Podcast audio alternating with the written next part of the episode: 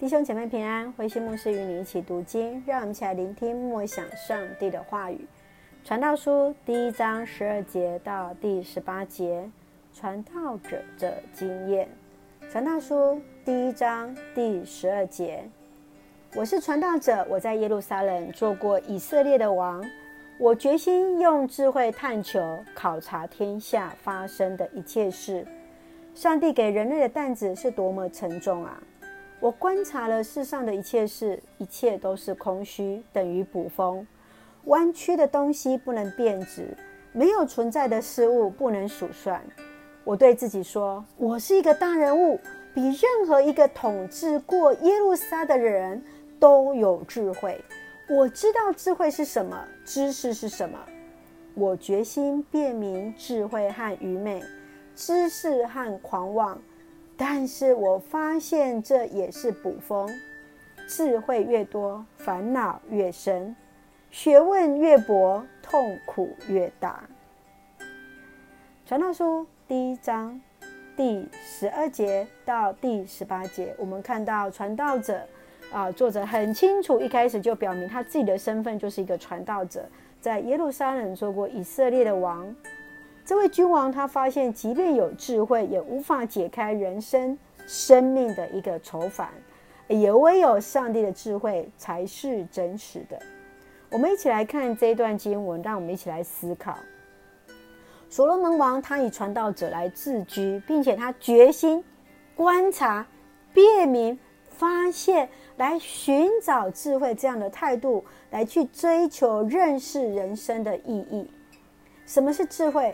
智慧是指一个人在处理一切的人事物上面有着整合性的思考与做事。你如何将你自己所学的知识融会贯通，来得着智慧呢？也许我们看到在第十六节到十七节，他这样说：“我是一个大人物，比任何一个统治过耶路撒的人的人都有智慧。我知道智慧是什么，知识是什么。我决心辨明知呃智慧和愚昧。”知识和狂妄，但是我发现这也是捕风。所罗门王他认为，不管是推理哲学的知识，或是从上帝那里而得的知识，若没有从上帝那里有一个永恒的观点来解释生命、认识生命，或是所得的智慧，他发现这一切都是捕风。你认为人所学得的知识是为了什么呢？到终究是否也是捕风呢？愿上帝来帮助我们来认识上帝的话语，来得着他的知识跟智慧。那我们一起来看一下《传道书》第一章第十八节，他说：“智慧越多，烦恼越深；学问越博，痛苦越大。”啊，上帝来帮助我们能够善用智慧，而不让这些学问成为我们的痛苦跟烦恼。让我们一起用这段经文来祷告。亲爱的天父上帝，我们感谢赞美你。让我们心存敬畏的心，领受从属天来的智慧。愿你来帮助我们，让我们知道人生因为你而充满了意义。